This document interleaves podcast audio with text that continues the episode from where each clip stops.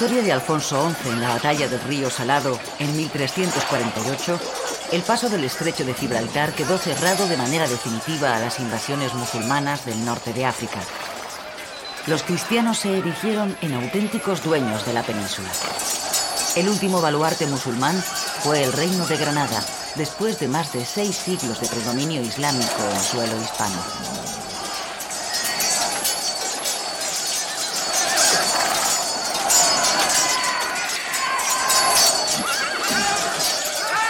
Las desavenencias entre los reinos cristianos habían marcado la historia de la península desde casi su misma formación.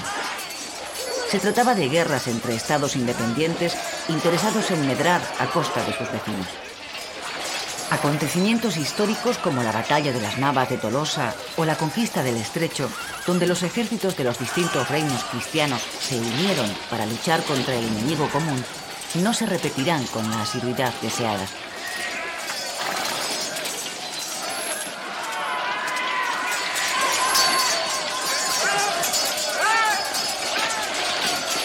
En aquel tiempo, la relación de la dinastía nazarí de Granada con los reinos cristianos era de dependencia absoluta.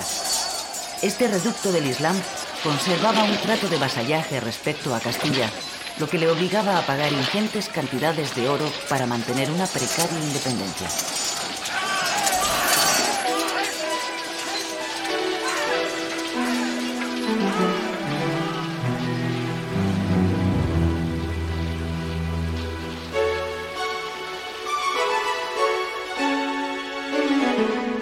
Aún habría que esperar más de un siglo hasta que Boabdil entregara las llaves de la ciudad a los reyes católicos. A partir de ese momento, acabarán las luchas fraticidas, los conflictos territoriales y los repartos de los reinos entre los miembros de la dinastía reinante. ¿Conseguirán los reyes cristianos ponerse de acuerdo para acabar con la reconquista iniciada tantos siglos antes? Se logrará al fin reconstruir la unidad de la antigua monarquía visigoda, tal y como la imaginaron en su época los monjes mozárabes huidos del Islam y refugiados en los monasterios de las montañas del Cantábrico a mitad del siglo VIII?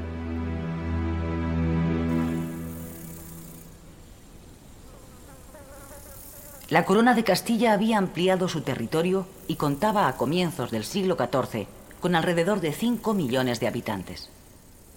Por su parte, la corona de Aragón reunía casi un millón de habitantes, mientras que el reino de Navarra no llegaba a los 100.000. Fueron algo más de 6 millones el número de personas que se vieron envueltas de repente en la miseria, la guerra o la muerte. En la segunda mitad del siglo XIV, pestes, crisis agrícolas, hambrunas, conflictos sociales, crisis económicas, guerras, guerras civiles o epidemias azotarán a todos los reinos peninsulares, aunque con distinta intensidad. La recesión demográfica del siglo XV es consecuencia, en parte, de una larga serie de calamidades que se abaten sobre Europa, en especial la peste negra.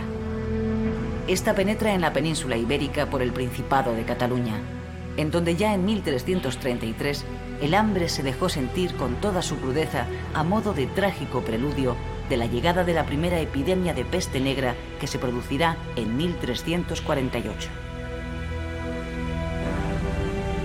A partir de esa fecha, el crecimiento demográfico cayó en picado a lo largo de la segunda mitad del siglo XIV. Se ha venido considerando por distintos autores que la llegada de la peste negra fue el desencadenante de la recesión demográfica. La epidemia se inició en la India siendo Crimea el punto de partida donde unos marineros genoveses la contrajeron transportándola después a Occidente. De Génova pasó a Barcelona, luego de extenderse por la Provenza y el Languedoc, para más tarde recorrer la península y casi toda Europa. Sus efectos fueron devastadores, ya que se cebó en una población mal alimentada y carente de las mínimas condiciones higiénicas. En Aragón, la peste se instaló en muchas poblaciones, en donde murieron alrededor de 18.000 habitantes a un ritmo de 300 muertes diarias. la isla de Mallorca perdió el 44% de sus habitantes entre los años 1329 y 1444. Cataluña, hasta el año 1497, sufrió una pérdida del 41% de su población. Pero la desgracia se ensañó en especial con el reino de Valencia. En general, los reinos de Castilla, León y Portugal se vieron menos afectados por la peste negra que el resto de los reinos peninsulares.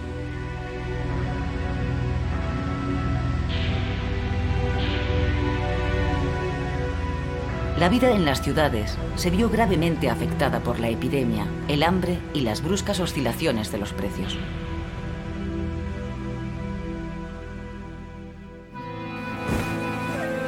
La minoría judía, hasta entonces respetada, se convirtió en víctima propiciatoria de este malestar general. En 1391 estalló de manera definitiva el odio antisemita, no solo en la península ibérica, sino también en Alemania y Francia.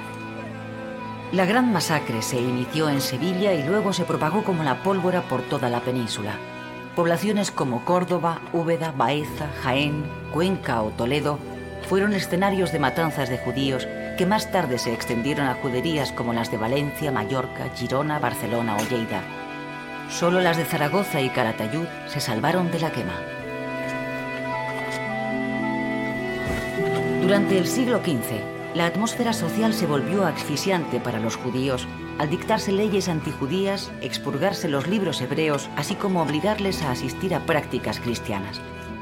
El Papa de Aviñón, Benedicto XIII, organizó en Tortosa la famosa disputa cristiano-judía que concluyó con la claudicación de los rabinos asistentes y la legitimación de las normas antijudías, lo que provocó un incremento de las medidas segregacionistas.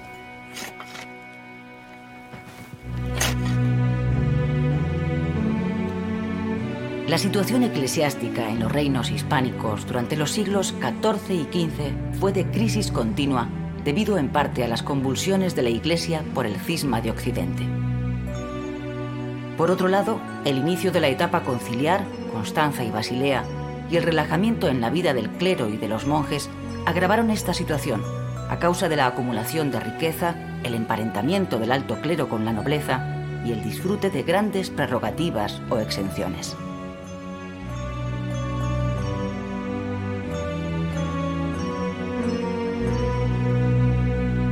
En esta época, los monarcas empezaron a irrogarse el derecho a intervenir en los asuntos eclesiásticos relacionados con la vida del Estado. Así, por ejemplo, Alfonso el Magnánimo de Aragón implantará el pase regio, es decir, la aprobación real para que pudiesen circular las bulas pontificias. Por otra parte, las órdenes mendicantes como franciscanos, dominicos o carmelitas, protegidas por los monarcas, prosperaron en todas las poblaciones importantes, acogiendo en sus templos cofradías, con lo que se fomentó el espíritu asociativo urbano.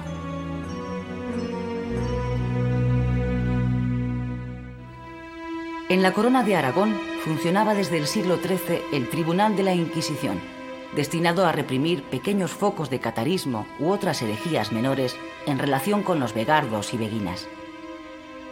En el siglo XV se produjeron focos heréticos en Vizcaya, conocidos como fraticellos de Durango.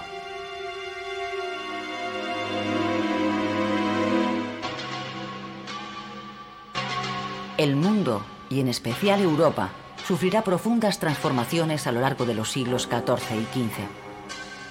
El Mediterráneo perderá importancia política y económica después del inicio de la crisis de los dos poderes universales de la cristiandad, el papado y el imperio. A su vez, el imperio romano de Oriente, herido mortalmente desde el año 1204 por la Cuarta Cruzada, acabará siendo ocupado por los turcos otomanos que conquistan su capital, Constantinopla, en el año 1453.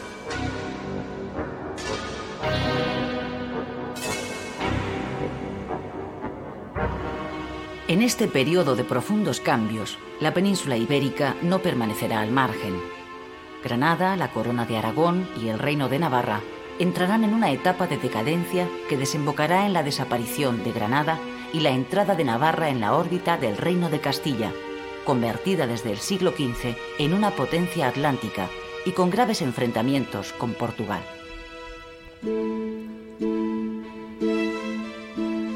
Desde el siglo XIV, el derecho romano resurgirá con nuevas ideas que tienden al absolutismo. Uno de esos principios cesaristas, lo que el príncipe place tiene vigor de ley, hizo fortuna, aunque no llegara a cristalizar hasta el advenimiento de los monarcas renacentistas a partir del siglo XV. En Castilla y León, las leyes aprobadas en Cortes a petición del rey conformaron los ordenamientos. Pero las Cortes en este reino aún no significaban un auténtico poder legislativo, porque el rey podía legislar sin su concurso, constituyendo su misión principal la de votar los impuestos. En cambio, en la corona de Aragón, las Cortes tuvieron desde Jaime I verdadera potestad legislativa, impidiendo al soberano legislar sin su presencia. Las Cortes catalanas y valencianas constaban de tres brazos, los altos cargos eclesiásticos, los nobles y los representantes de las ciudades o brazo real. Por su parte, en Aragón había un brazo más, ya que la nobleza se dividió en alta o ricos hombres y baja o caballeros. En Navarra, las cortes legislaron poco, pero votaron los impuestos ordinarios y los extraordinarios.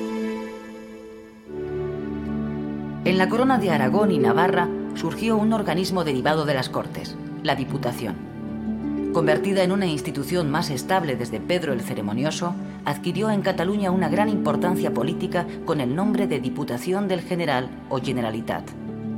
La administración territorial en Castilla y León se caracterizó por la pérdida de facultades de los condes reducidos a jefes militares regionales a causa del desarrollo de los señoríos y los municipios. El condado, como circunscripción administrativa, se vio sustituido por las merindades,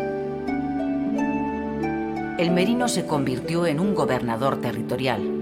Así, Castilla se subdividió en 17 merindades.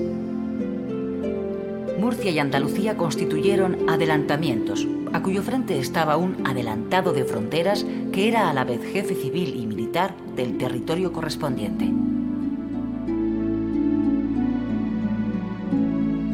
A partir del siglo XIII y sobre todo en el XIV se extienden los movimientos de hermandades entre villas y poblaciones para enfrentarse al poder opresivo de los señores, defender los intereses comerciales y acabar con las banderías y grupos de malhechores.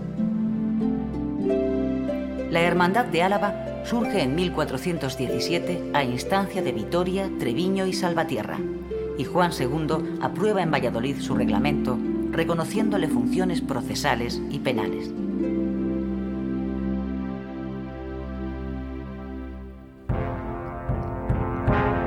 Desde la segunda mitad del siglo XIV hasta finales del XV, ocurrirán una serie de enfrentamientos entre los distintos reinos peninsulares que tienen como trasfondo conseguir la supremacía peninsular. Conflictos bélicos y enlaces matrimoniales conducirán a la unión de Castilla y León con una corona de Aragón en plena crisis social que no obstante había conseguido extenderse a través del Mediterráneo.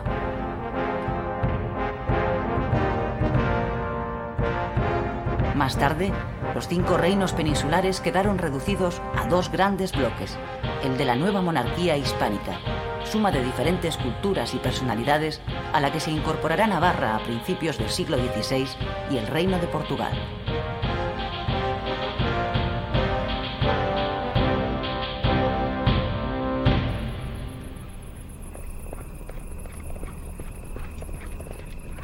Antes, Pedro I de Castilla, hijo legítimo de Alfonso XI, consiguió una alianza con Inglaterra a cambio de la promesa de entregar a los ingleses Bilbao y otras plazas del Cantábrico para luchar contra su hermanastro Enrique de Trastámara, fruto de la unión de Alfonso XI y la dama sevillana Leonor de Guzmán.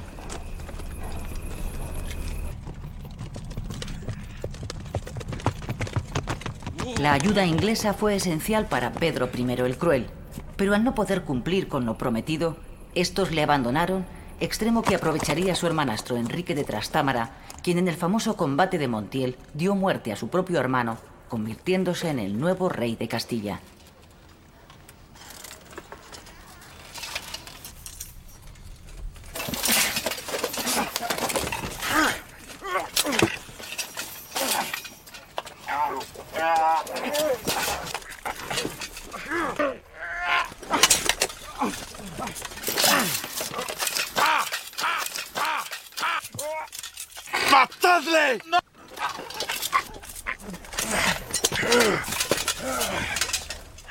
Después de este asesinato, el primer soberano de la Casa de Trastámara, Enrique II, tuvo que enfrentarse a los duques de Lancaster y York que pretendieron la corona castellana al estar casados con las hijas de Pedro I y María de Padilla. Al mismo tiempo, Fernando I de Portugal, al invadir Galicia, también ambicionaba la misma corona, mientras Carlos II el Malo de Navarra se apoderaba de Vitoria, Logroño y otras poblaciones. Y el rey de Aragón y el sultán de Granada abrieron hostilidades contra el nuevo rey de Castilla. Este, para oponerse a tantos enemigos, prodigó mercedes y exenciones en favor de una nobleza fiel de nuevo cuño. El segundo monarca de la dinastía Trastámara, Juan I, prosiguió la política de pacificación y de alianza con Francia. Casado con Beatriz, hija y heredera de Fernando I de Portugal, al morir este sin otra sucesión legítima, Juan I intentó hacer valer sus derechos y ser reconocido como rey de Portugal. Pero la oposición de los portugueses culminó en la batalla de Aljubarrota, 1385, en la que el rey de Castilla fue derrotado por el maestre de Avís, hijo bastardo de Fernando I, coronado más tarde como Juan I de Portugal. El monasterio de Batalla en Portugal se construyó para conmemorar la victoria portuguesa sobre el ejército castellano en Aljubarrota. Durante los primeros años del reinado de Enrique III el Doliente, correspondientes a su minoría de edad, el reino se sumió de nuevo en la anarquía. Durante este reinado se inició la política africana encaminada a combatir la piratería musulmana, destruyéndose Tetuán, 1400, al tiempo que Castilla se abría al Atlántico, al patrocinar la conquista de las Islas Canarias que dirigieron los caballeros franceses Juan de Betancourt y Gadifer de la Salle. La muerte prematura de Enrique III el Doliente supuso una nueva minoría en Castilla, encargándose de la regencia del nuevo rey, su tío Fernando, llamado el de Antequera por haber conquistado esta plaza a los musulmanes. Al ser elegido en Caspe como nuevo soberano de la corona de Aragón, Fernando abandonó Castilla en 1412, continuando unos años de intrigas cortesanas hasta que Juan II alcanzó la mayoría de edad en 1419. Sin embargo, Juan II entregó el poder a su valido, el condestable Álvaro de Luna, para dedicarse a sus aficiones favoritas, la caballería y las letras. Álvaro de Luna fue un hombre enérgico y decidido que enseguida concitó las envidias de la nobleza por su poder omnímodo. El condestable había conseguido una resonante victoria contra el reino musulmán de Granada en la batalla de la Higueruela en el año 1431, conmemorada años después por Felipe II en los frescos de la sala de batallas de El Escorial. Pero este éxito no pudo evitar el acoso de los nobles por su poder desmedido y a pesar de vencer a sus enemigos en la batalla de Olmedo, será finalmente depuesto en el año 1453 acusado de usurpar el poder real y las rentas de la corona, siendo decapitado en la plaza del Ochavo de Valladolid. El poeta Jorge Manrique tomó el ejemplo de su caída como símbolo de la brevedad de la gloria mundana en su obra poética Coplas a la muerte de su padre. Jorge Manrique entregado a la carrera de las armas y a la vida militar, intervino en varias batallas. Murió en uno de estos combates, en abril de 1479, en el asalto al castillo de Garcimuñoz contra el rebelde marqués de Villena.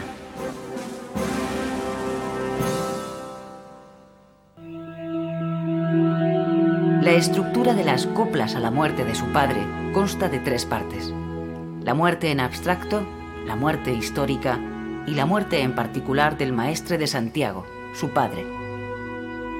En la primera parte se aprecia un primer bloque de estrofas sobre la muerte, la caducidad de la vida y el paso del tiempo. Hay luego otra serie de coplas en las que la atención se desplaza a la muerte de personas del pasado. Juan II, los infantes de Aragón, Enrique IV o don Álvaro de Luna.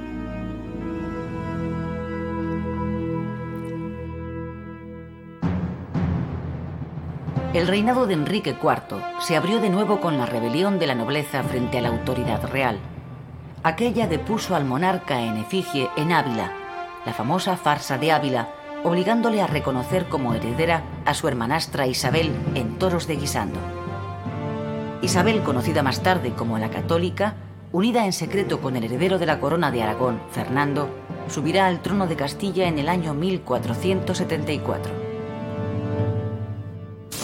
El reino, turbado por una nueva guerra civil a causa de la sucesión, no conoció la paz hasta después de la retirada de los portugueses y de la victoria de Toro en 1476.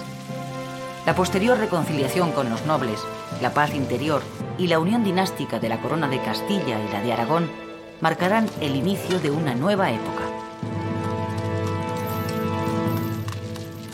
El largo reinado de Pedro IV, 1336-1387, conocido como el ceremonioso, sobresalió por su intento de conseguir la reunificación de la corona de Aragón, dividida primero desde el testamento de Jaime I y después de nuevo con la incorporación de Sicilia entre las distintas ramas de la dinastía catalano-aragonesa. Pedro el Ceremonioso logró la integración manu militari del reino de Mallorca-Rosellón, después de derrotar a su cuñado, pero fracasó en cambio en su intento de dominio sobre la isla de Cerdeña, a pesar de repoblar con catalanes la ciudad de Alguer.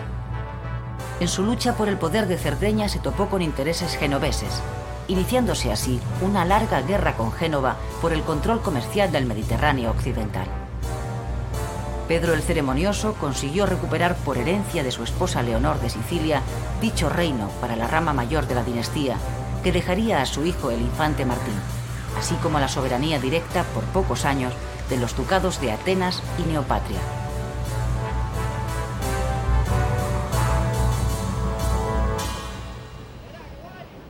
En política interior, Pedro IV fortaleció la realeza y redujo los intereses nobiliarios, enfrentándose a la nobleza de Aragón y Valencia. Asimismo, obtuvo la victoria de Épila sobre los nobles aragoneses de la Unión. Como consecuencia de ella, abolió sus privilegios. Pedro el Ceremonioso dejó su particular visión de la corona de Aragón en sus numerosos registros de la Cancillería, así como en su minuciosa crónica. Sus ordenanzas trataron desde las fuerzas navales de la corona hasta la contabilidad fiscal o el detallado ceremonial de la corte. Es también el artífice de que el monasterio de Poblet se convirtiera en el panteón oficial de la dinastía. Los dos hijos de Pedro el Ceremonioso, Juan I y Martín el Humano, reinaron de manera sucesiva. Juan I, el amador de toda gentileza, fue un monarca aficionado a la música, la poesía y la caza, mientras que su hermano Martín I dejaría su reino de Sicilia para suceder a aquel.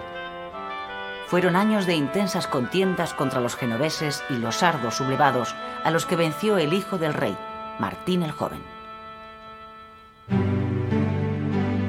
La muerte de este sin descendencia legítima de su esposa Blanca de Navarra y la de su padre, el rey Martín el Humano, también sin descendencia, planteó un grave problema sucesorio que se solucionó con el compromiso de Caspe en 1412, que entronizó a la Casa Castellana de los Trastámara en Aragón.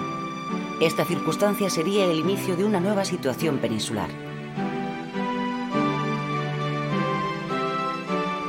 Vicente Ferrer, uno de los compromisarios más destacados, se declaró favorable a Fernando de Antequera, regente entonces de Castilla. Cinco de los compromisarios se adhirieron a esta propuesta, uno votó en blanco y dos en contra. Vicente Ferrer leería la sentencia arbitral de obligado cumplimiento. La nueva dinastía de los Trastámara pronto se adaptó a los usos y costumbres de los distintos reinos de la corona de Aragón, aunque su primer monarca, Fernando I, chocó con los de Barcelona. Al morir Fernando I en el año 1416, le sucedió su hijo Alfonso V, llamado el Magnánimo, que muy pronto se sintió atraído por la aventura mediterránea. Después de largas campañas con fortuna diversa, Alfonso V se apoderó del reino de Nápoles, entrando de forma triunfal en la capital a la manera de los antiguos emperadores. Este rey ya no regresaría a la península, convirtiéndose en un monarca más italiano que hispánico, impulsor de una corte renacentista en donde protegió a artistas y literatos. Mientras, su esposa María de Castilla y su hermano Juan gobernaban los estados peninsulares de la corona. A su muerte, Alfonso el Magnánimo dejó el reino de Nápoles a su hijo bastardo Fernando, Ferrante, mientras que los territorios hispánicos, Sicilia y Cerdeña, eran heredados por su hermano Juan II. Desde el reinado de Pedro el Ceremonioso, se estaba gestando una profunda crisis en el Principado de Cataluña. La solución dada en Caspe frenó una posible guerra civil, aunque hubo un conato de revuelta caudillada por el conde de Urgel. En este periodo, la corona llevó una política de apoyo a los mercaderes, artesanos y menestrales agrupados en un partido de corte popular denominado La Busca, que luchaba contra la oligarquía urbana formada por ciudadanos honrados, rentistas y terratenientes y que eran conocidos como la Viga. Estos también dominaban la Generalitat, desde donde atacaron y vencieron a los del Partido Popular, que solo se hizo con el poder municipal en 1453, siendo derrotados en 1462, al inicio de la Guerra Civil contra Juan II. Por aquella época tuvo lugar en Galicia la Segunda Guerra Irmandiña, la revuelta antifeudal más importante que hubo en la corona de Castilla. Navarra oscilará en dos direcciones. Por un lado, Carlos II de Navarra se sintió más cómodo en sus alianzas con los ingleses, orillando a los franceses en plena guerra de los 100 años entre Inglaterra y Francia. Por el otro, el reino de Navarra intervendrá de manera activa en las pugnas entre Castilla y Aragón. El reino de Navarra, encajonado entre los reinos cristianos más pujantes, fue cediendo poco a poco parte de su territorio. La coyuntura internacional ayudó a Enrique II de Castilla para invadir Navarra, llegando hasta las mismas puertas de Pamplona e imponiendo después una paz durísima. El nuevo tratado firmado con Castilla en Briones en el año 1379 dejaba el reino de Navarra controlado por Castilla, pero las relaciones entre ambos reinos no se normalizarán hasta el acuerdo de Estella en 1386.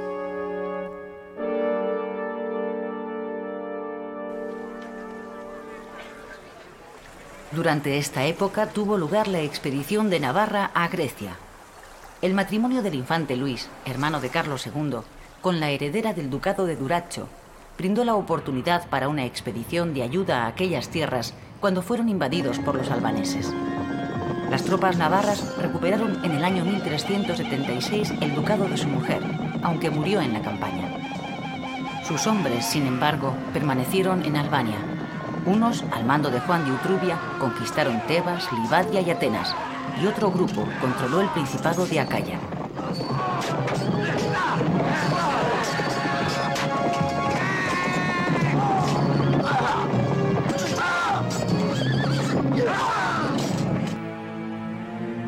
La muerte de Carlos III el Noble en 1425 inauguró otra etapa que se prolongará hasta finales de la época medieval en donde las alianzas matrimoniales, los vínculos familiares y los compromisos de linaje marcarán la pauta de las relaciones políticas y sociales. Con la nueva reina, Blanca de Navarra, y su esposo Juan de Aragón, se abría otro periodo de conflictos en el reino navarro.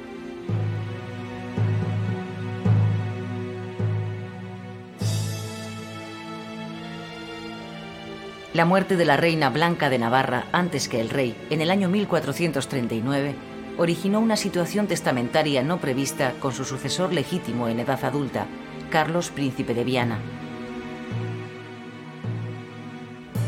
Este había nacido en el castillo de Peñafiel, reconstruido en el siglo XIV por el infante don Juan Manuel y también morada de Alfonso X. Se llegó a un tipo de acuerdo entre padre e hijo, mediante el cual Carlos de Viana recibió de su padre, el rey, el nombramiento de lugarteniente general pero la segunda boda de su padre Juan II de Navarra con Juana Enríquez, hija del almirante de Castilla, sin notificación previa al reino, desencadenó las hostilidades. Un año después se produjo la ruptura del rey con su hijo, ruptura que habría de enmarcarse dentro del ámbito de la política castellana al instalarse Juan II de nuevo en Navarra para controlar mejor los asuntos de Castilla. Carlos de Viana, acompañado de su condestable Luis de Beaumont, huyó a tierras guipuzcoanas y riojanas en donde mantendría contactos con don Álvaro de Luna y sus partidarios.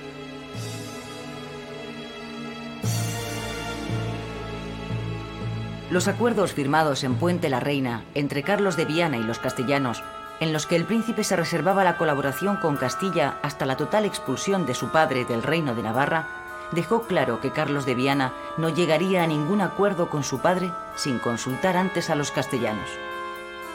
Acababa de iniciarse una guerra civil en la que estaban implicados Aragón y Cataluña, ya que el príncipe era también presunto heredero de la corona de Aragón. En 1451 cayeron prisioneros Carlos de Viana y su condestable Luis de Beaumont, siendo el príncipe desheredado. Desde el primer momento, y aprovechando el entusiasmo popular, se identificó la causa del príncipe de Viana con la defensa de los privilegios de la tierra. Después de una serie de enfrentamientos y reconciliaciones entre padre e hijo, Carlos de Viana moriría en Barcelona el día 23 de septiembre de 1461, rodeado de un gran fervor popular, e incluso se le llamó San Carlos de Cataluña. La muerte prematura de Carlos de Viana y de su hermana Blanca hizo que el puesto de lugarteniente del Reino de Navarra recayera en Leonor, última hija de Juan II y Blanca de Navarra, casada con el conde de Foix. Tras casi cinco años de guerras civiles, todo volvía a ser como al principio, ya que Juan II mantenía la corona con un lugarteniente. Sin embargo, aquella muerte en extrañas circunstancias de Carlos de Viana motivó que Cataluña se alzara en armas contra Juan II. Por último, Juan II lograría, con la ayuda francesa, después de haber cedido como garantía de pago el Rosellón y la Cerdaña, que Cataluña renovase su fidelidad al rey una vez que hubo otorgado un amplio perdón a todos sus vasallos. La oligarquía catalana, encastillada en la Generalitat, se había lanzado una larga guerra de 10 años que acabó sin conseguir su objetivo de afirmarse en el poder. Juan II moriría en 1479 sin poder recuperar los territorios cedidos a Francia, pero sí pudo ver, cuatro años antes de su muerte, a su hijo y heredero Fernando proclamado como rey de Castilla por su matrimonio con Isabel I. Desde principios del siglo XIV se sucedieron años de malas cosechas. La libre circulación de los productos alimenticios por todo el reino de Castilla y León fue una de las primeras medidas tendentes a paliar los efectos de la carestía de alimentos, aunque la crisis agraria continuó hasta el año 1425 en todos los reinos hispánicos. En aquella época coexistían dos tipos de propiedad, la gran propiedad en manos de los nobles, iglesias y monasterios, y sobre todo las órdenes militares, y la pequeña propiedad representada por hacendados libres de distinta condición.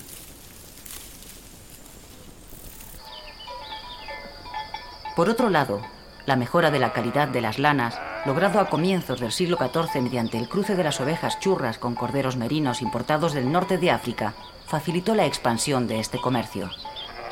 A lo largo del siglo XV, la expansión comercial de Castilla descansó básicamente en la exportación de materias primas como la lana, el hierro, miel, frutos secos, arroz, aceite, limones, cueros, cera, vinos, azúcar de caña, pescado, sustancias colorantes o mercurio.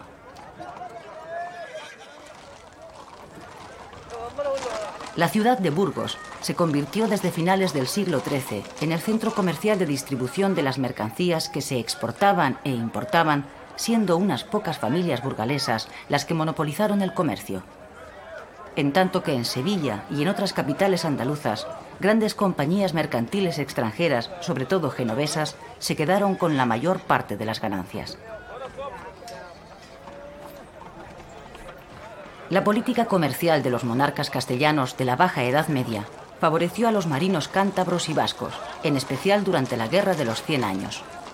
Se obligaba así a los mercaderes extranjeros que desearan cargar mercaderías en Bilbao a hacerlo en barcos vizcaínos, Asimismo, se prohibió que las mercancías extranjeras de origen castellano viajaran en naves extranjeras, con lo que se favorecía el desarrollo de la marina mercante castellana.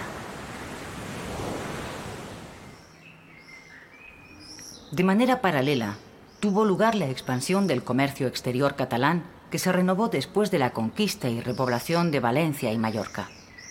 Por su parte, el comercio marítimo de la Corona de Aragón se canalizaba a través de tres grandes centros, Barcelona, Palma de Mallorca y Valencia. A mediados del siglo XIV, la ruta Valencia-Almería y la ruta de Palma de Mallorca a los puertos del norte de África estaba muy concurrida. Existían colonias de mercaderes catalanes, valencianos y mallorquines en Almería, Granada y Málaga, con sus correspondientes cónsules y factores. Aunque desde el siglo XIII consta históricamente la existencia de establecimientos bancarios regentados por judíos y lombardos dedicados al cambio y préstamo de moneda, fue a principios del siglo XV cuando se crearon en la Corona de Aragón las primeras mesas de cambio, taulas de cambi, es decir, bancos públicos organizados por los municipios, cajas de depósito para cofradías, cabildos o particulares que deseaban guardar en ellas su dinero o alhajas. El primer banco de crédito público fue el de Barcelona, fundado en el año 1401, al que siguieron los de Valencia y Palma de Mallorca. A mediados del siglo XV aparecerán también en Castilla. Tanto los reyes de Aragón como los sultanes de Granada practicaron el corso, es decir, la persecución de embarcaciones enemigas en el Mediterráneo occidental, obteniendo no solo las mercancías más variadas, sino también esclavos. Siguiendo las costumbres practicadas en los consulados marítimos de diversos puertos del Mediterráneo, se compiló en Barcelona el Libre del Consolat del Mar, merece destacarse la famosa Escuela Cartográfica Catalano-Mallorquina, conocida en estos siglos por el rigor y la calidad de sus trabajos. Entre otros muchos, destacó Abraham Cresques, autor de la Carta de 1375, en que se incluyeron a las Islas Canarias y a los territorios del Río de Oro y el Senegal.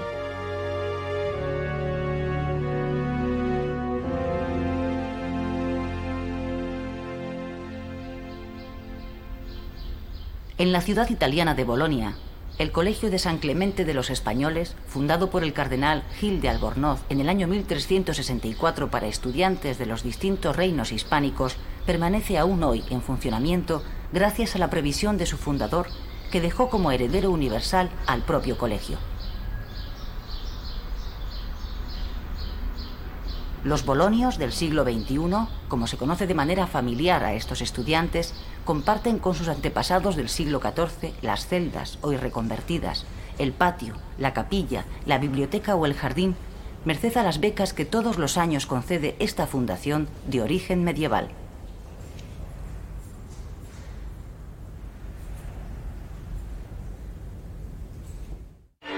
En cuanto a las lenguas, tanto el castellano como el catalán y el gallego han alcanzado ya una madurez expresiva, tanto en prosa como en verso, situándose estas tres lenguas en la cumbre literaria de la Baja Edad Media. La prosa de Alfonso X el Sabio se verá perfeccionada por don Juan Manuel, autor entre otras obras del Libro de los Estados y El Conde Lucanor. El infante don Juan Manuel está considerado el prosista castellano más importante del siglo XIV Pertenecía a la más alta nobleza, era nieto de Fernando III y sobrino de Alfonso X, y como él mismo decía, podía atravesar el reino de Castilla desde Navarra a Granada, pernoctando cada noche en una villa o un castillo propios.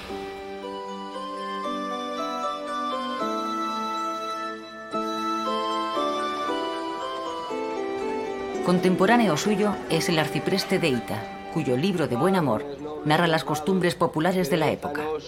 El libro de Buen Amor es un reflejo castellano de modelos árabes, de una literatura erótica de la que es espléndida manifestación este cancionero de Juan Ruiz, arcipreste de Ita, compuesto hacia 1330. Se dice, en rimas castellanas, lo que acontece en la intimidad de las almas y en el mundo en que se vive. Se siente la presencia de ciudades, el bullir de tres razas y tres creencias, se habla de astrólogos, salen a relucir las alcahuetas, hay referencias a libros doctos y a caballeros servidores de reinos cristianos, a damas, frailes y monjas. Hay diversión de músicas y cantares, guisos apetecibles, fiestas litúrgicas, lenguaje exquisito e improperios plebeyos. Todo revuelto y confuso y presentado en una orgía de sensaciones que detonan junto a un derroche de moralidades abstractas. Su primer editor, don Tomás Antonio Sánchez, mutiló el texto por razones de moralidad. Juan Ruiz dijo lo que iba a ser. Este Un libro de buen amor, que los cuerpos alegre y a las almas preste. Dijo don Pitas Payas. Señora, perdonad. Mostradme la figura y tengamos solaz. Señor, como os agrade, vos mismo la mirad.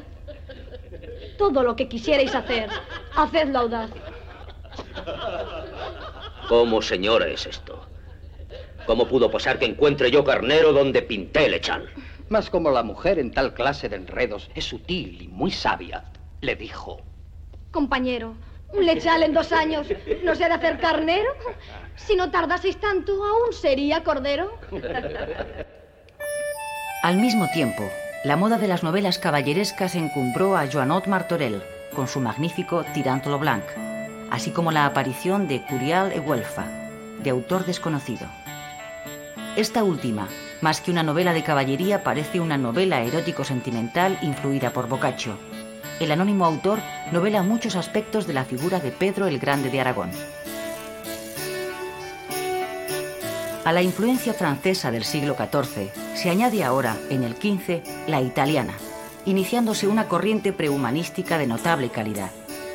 El gallego y el leonés continúan utilizándose en el cancionero de Baena, 1445.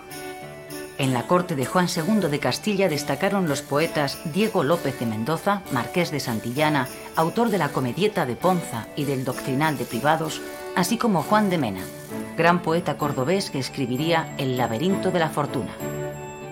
Según Juan de Mena, la justicia consiste en... Cien mil engaños, malicias e artes. Los textos legales con más opiniones que uvas en sexto dan motivo a las trapacerías de jueces y abogados. Asimismo, a finales del siglo XIV y principios del XV, floreció la obra de la familia March, sobresaliendo en especial el gran poeta valenciano Ausias March, 1393-1459. Lo fundamental de la obra del poeta se agrupa en cuatro cancioneros: Cants d'amor, Cants de mort, Cants morals y Cant espiritual. La poética de Ausias March viene a fundir la tradición provenzal con la nueva poesía italiana, Stil Nuovo, siendo un gran conocedor de la obra de Dante y Petrarca.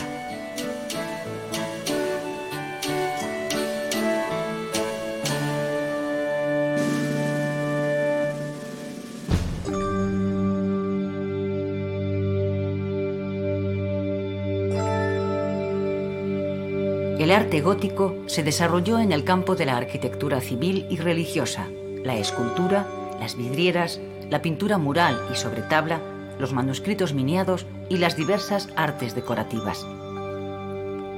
El término gótico fue empleado por primera vez por los tratadistas del Renacimiento en sentido peyorativo para referirse al arte en la Edad Media al que ellos consideraban inferior y bárbaro.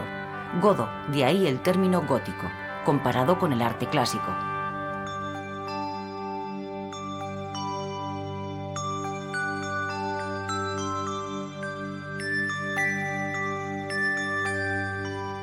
El estilo gótico encontró su gran medio de expresión en la arquitectura. Surgió a mediados del siglo XII a partir de la evolución de precedentes románicos y otros condicionantes teológicos, tecnológicos y sociales.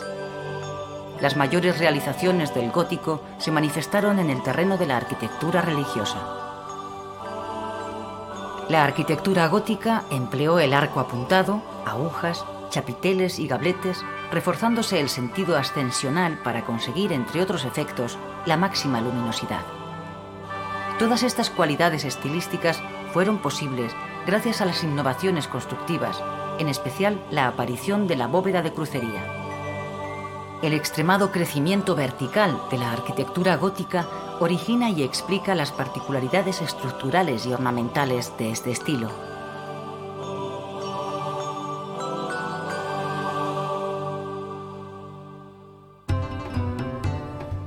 El reino nazarí de Granada estaba administrativamente dividido en tres curas o provincias, la de Elvira o Granada, la de Raía o Málaga y la de Pechina o Almería, con una cura complementaria en Tacuruna o Ronda. A causa de la inseguridad de sus fronteras, existían numerosas fortalezas, en total unas 400, de características muy diferentes, desde las grandes alcazabas de Granada, Málaga o Almería hasta las pequeñas fortificaciones.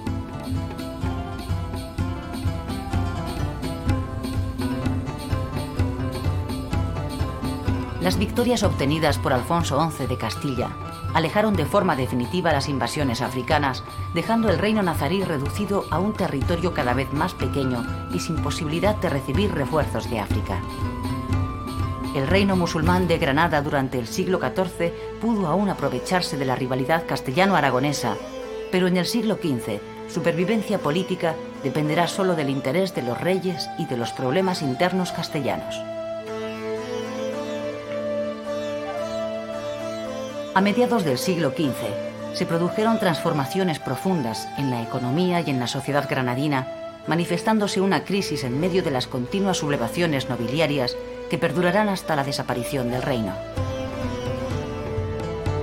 El reino nazarí fue incapaz de atender la numerosa emigración que provino de los musulmanes expulsados o fugitivos de Castilla y de la corona de Aragón emigración que a su vez fue decisiva en el desarrollo de las actividades comerciales, el arte o la cultura.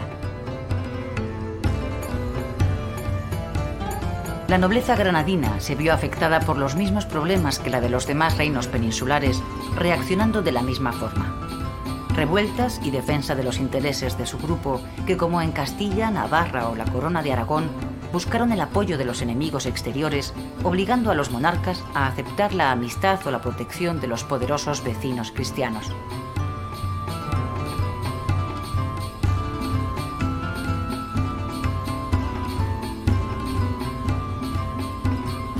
Los problemas internos castellanos permitieron a Granada mantener la estabilidad de sus fronteras hasta las campañas de Fernando de Antequera en 1406 y 1410. Estos éxitos castellanos coincidieron con la minoría de edad de Muhammad VIII, época en la que un gran descontento popular por los excesivos impuestos permitió a los abencerrajes de las crónicas castellanas destituir al rey y colocar otro a su medida. Trece años más tarde, los nobles opuestos a los abencerrajes proclamaron a su vez a un nuevo monarca, entrándose en una etapa de anarquía total. El trono se lo disputaron cinco reyes en un corto periodo de ocho años. Después de muchos vaivenes políticos, los abencerrajes ofrecieron el trono a Muley Hazen, que reinó desde 1462 hasta 1482.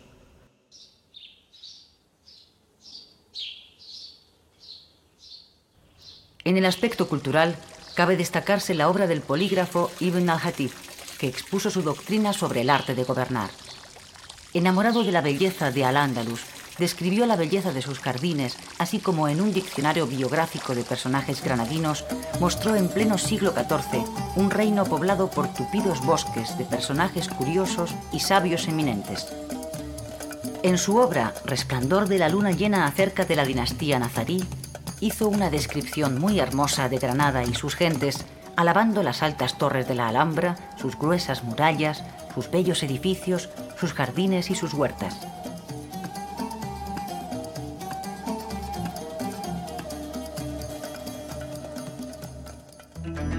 Ya en Granada merece destacarse la Daralorra, Alcázar Genil, la Alóndiga, Corral del Carbón, los Baños Árabes, el Cuarto Real de Santo Domingo y la Madraza. Fuera de Granada sobresalen la Alcazaba de Málaga y la Mezquita de Ronda, la antigua mezquita de Archidona, hoy utilizada como iglesia, y el alminar de San Sebastián en Ronda.